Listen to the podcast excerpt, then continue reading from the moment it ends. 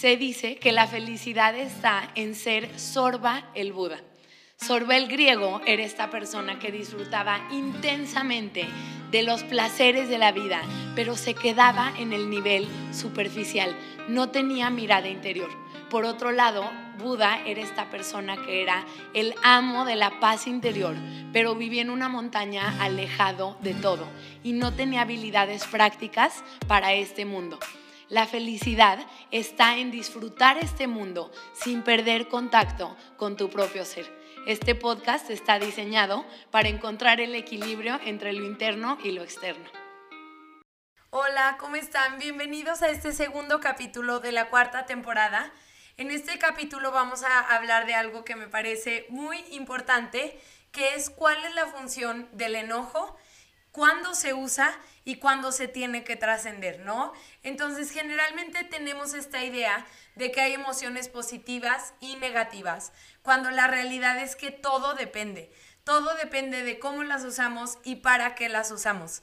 Definitivamente estoy segura que la mayoría de personas cuando escuchan enojo piensan en la imagen tradicional de alguien mentando madres en el tráfico, de una persona colérica, un jefe gritón, cuando en realidad el enojo en la vida de todas las personas tiene una utilidad inmensa cuando sabemos el cuándo usarlo, ¿no? Entonces vamos a ver que el enojo nos sirve para trascender situaciones que no nos gustan. Cuando una persona no puede conectar con el enojo, se queda en la apatía y se queda en una inconformidad de su vida, pero sin tener la suficiente energía para cambiarla. Y entonces es una persona que dice, no me gusta mi trabajo, no me gusta mi relación de pareja, no me gusta algo de mi vida, pero no me encuentro con la energía suficiente para hacer una transformación. Entonces, una persona sin esta fuerza del enojo, pues simplemente aguanta cosas, eh, permite cosas que no tendría que permitir y vamos a ver que poco a poco esta persona como tranquila, entre comillas, y que esté en una situación que no le gusta, llega un día en que estalla. Llega un día en que dice, nunca más, esto se acabó. Y ese es el día en el cual llega el enojo. Y es el día en el cual el enojo se vuelve algo sumamente útil. Entonces, ¿para qué me sirve el enojo en su versión más elevada? Para salir de situaciones que no me parecen correctas, en las cuales no estoy feliz, en las cuales se han sobrepasado mis límites. Y para esos momentos el enojo es importantísimo, porque vamos a ver que dentro de las emociones, entre comillas, negativas, la que tiene más energía es el enojo. Y vamos a ver que este enojo, este nunca más, no lo voy a permitir, esto no es lo que quiero, es un enojo que me carga de energía y me hace poder brincar hacia una transformación de mi vida.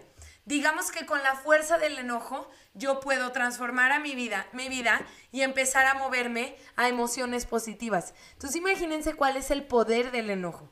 La forma positiva de usar el enojo es poner límites, decir que no, decir que no me gusta, eh, saber que me puedo defender, tener pasión, tener determinación, poder cumplir mis metas. Entonces imagínense la importancia del enojo.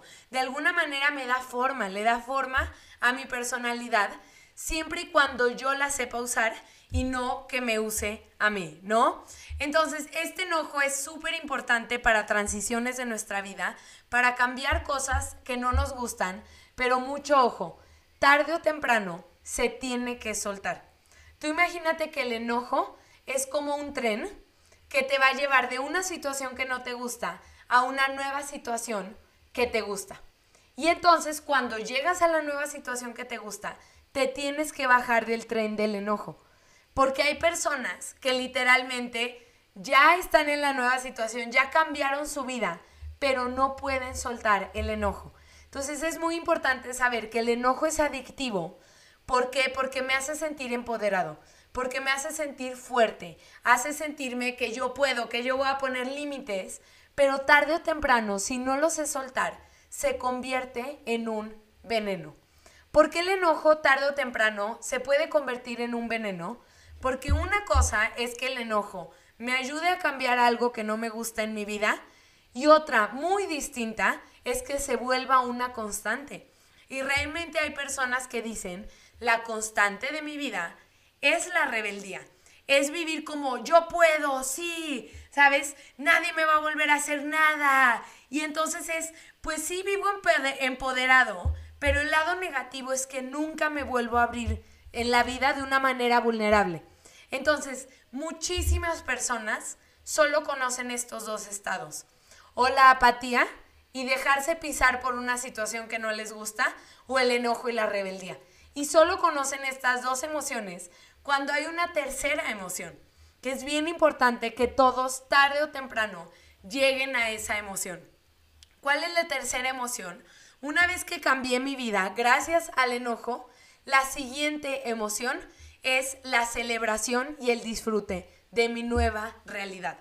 Es literalmente decir, ahora que ya cambié mi vida, me puedo permitir volver a amar, volver a ser vulnerable, volver a confiar en la vida. Porque hay muchísimas personas que ya se quedan ahí. Les gusta, le gusta esa sensación de yo puedo, pero tarde o temprano los que pierden son ellos.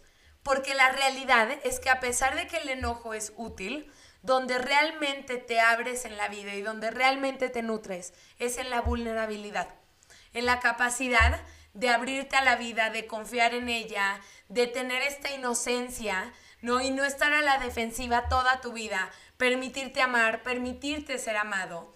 Y entonces es muy importante darte cuenta que hay esta tercera opción. Muchas personas, después de vivir en cualquier área de su vida, trabajo, pareja, familia, en cualquier parte de su vida, después de sentirse usadas, pisadas o infelices, les cuesta trabajo volver a abrirse. Porque de pronto es, si me vuelvo a abrir, voy a volver a ser esa persona que se pueden hacer tonta, que la vida me va a volver a pisar y no se dan cuenta que es todo lo contrario. Una vez que yo pude defenderme, poner límites, decir que no y cambiar mi vida, nunca voy a volver a ser vulnerable en términos de que realmente no me pueda defender. Entonces, paradójicamente, solo cuando sé usar el enojo, poner límites y decir que no, es que puedo realmente amar y abrirme. ¿Por qué? Porque sé que si en algún momento ya no quiero, me quiero salir de la situación, de lo que sea, sé cómo, lo he hecho antes, lo puedo hacer. Y entonces eso me hace sentir seguro y sentir que me puedo volver a abrir. Entonces la vida te va a poner en muchas ocasiones en situaciones de un lado y de otro, ¿no? De un lado de alguna inconformidad, de algo que no me guste, y luego del lado de cambiar mi vida, transformarme, y tarde o temprano me tengo que volver a abrir. Si no, voy a ser de las personas que me quedo eternamente enojado, ¿no? Y entonces va a ser muy importante que tú sepas llegar a ese tercer nivel. Un maestro mío nos enseñó una meditación que a mí me encanta, que tiene una etapa muy catártica. O sea, tiene una etapa en la cual literalmente en la meditación, ¿no? Pero golpeas o lloras o mientas madres o lo que sea. Y esa misma meditación al final se acaba con una etapa de celebración. Y alguna vez un discípulo le preguntó a este maestro de meditación, oye, ¿y por qué esta meditación acaba en baile? ¿No? Después de semejante tormenta de emociones, ¿por qué acaba en baile? Y él decía, porque si tú no aprendes a celebrar la vida, te vas a crear nuevos problemas por aburrición. Él decía, si hoy en este momento te resuelvo todos los problemas de tu vida y no sabes gozar la vida, no sabes gozar los pequeños momentos, no vas a saber qué hacer con tu vida y por lo tanto te vas a crear nuevos problemas. Entonces es muy importante llegar a este momento en el cual me puedo volver a permitir ser inocente, me puedo volver a permitir ser tocado por la vida, ser transformado por la vida, pero ya no es una inocencia en la cual eh, alguien me pueda realmente hacer nada, es una inocencia sabia. ¿Por qué? Porque es, me abro a la vida porque así lo quiero, porque quiero esa experiencia. Y sé que en cualquier momento de mi vida que quiera poner un límite, lo voy a poder hacer, porque lo que lo he hecho antes. Entonces imagínate qué padre tener la seguridad que te da el enojo. El enojo, que de pronto es hacerte esta promesa, bueno, en su versión más elevada, ¿no? Que es hacerte esta promesa a ti mismo o a ti misma, que es, cada que algo sobrepase mis límites, cada que me sienta incómodo, cada que algo no me guste, sé decir que no. Cada que tome una decisión de vida que no me gusta, sé cambiarme de ahí, sé moverme. Imagínate qué seguridad saber que cuentas con esa herramienta, que es la herramienta del enojo en su versión más elevada, ¿no? Y entonces así puedes caminar hasta sin armadura, porque es, si se da el momento, sé usar esa herramienta. Pero no es que la herramienta me usa a mí. No es que me quedo toda mi vida como esta persona valiente, que se defiende, que está en contra de algo. Eso es escupirle al cielo.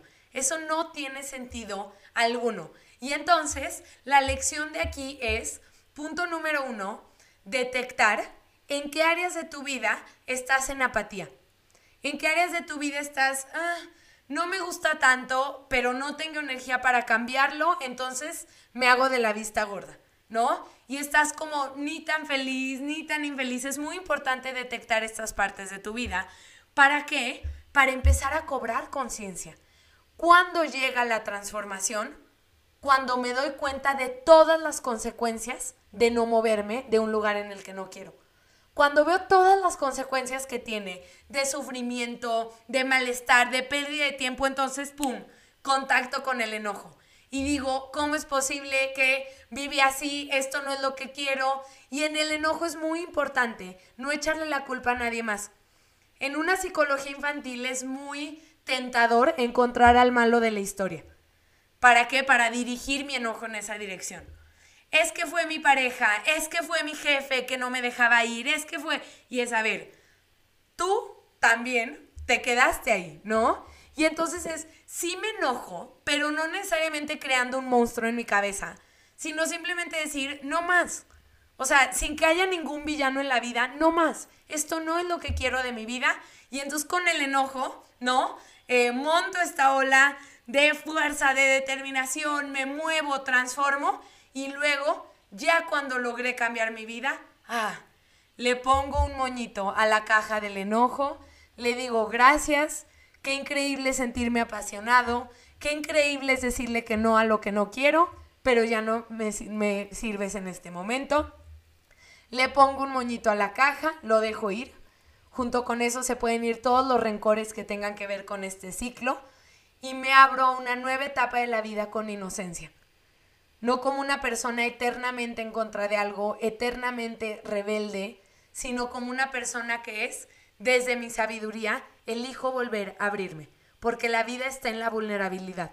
La vida está en permitirme eh, ser transformado a través de las experiencias de la vida, ¿no? Y entonces llego a este tercer punto, que es el punto verdadero de la gloria.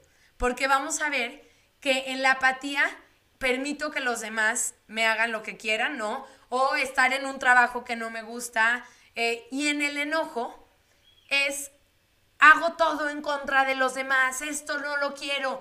Todo es, es, hay una referencia de algo externo, ¿no? O los demás abusan de mí o nunca más los demás. Y en el tercer paso es, me valen los demás. ¿Qué quiero yo? ¿Quién soy yo? ¿A dónde me quiero mover yo?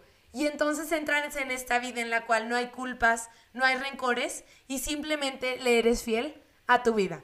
Entonces, bueno, espero que esta pequeña reflexión te haya servido, que observes, que observes si en alguna etapa de tu vida te quedaste eternamente atorado en el enojo y ahí está, si eres la persona rebelde o si ya has podido volver a nacer, ¿no? Porque después del enojo, si así lo quieres, puede haber un nuevo nacimiento, una nueva inocencia.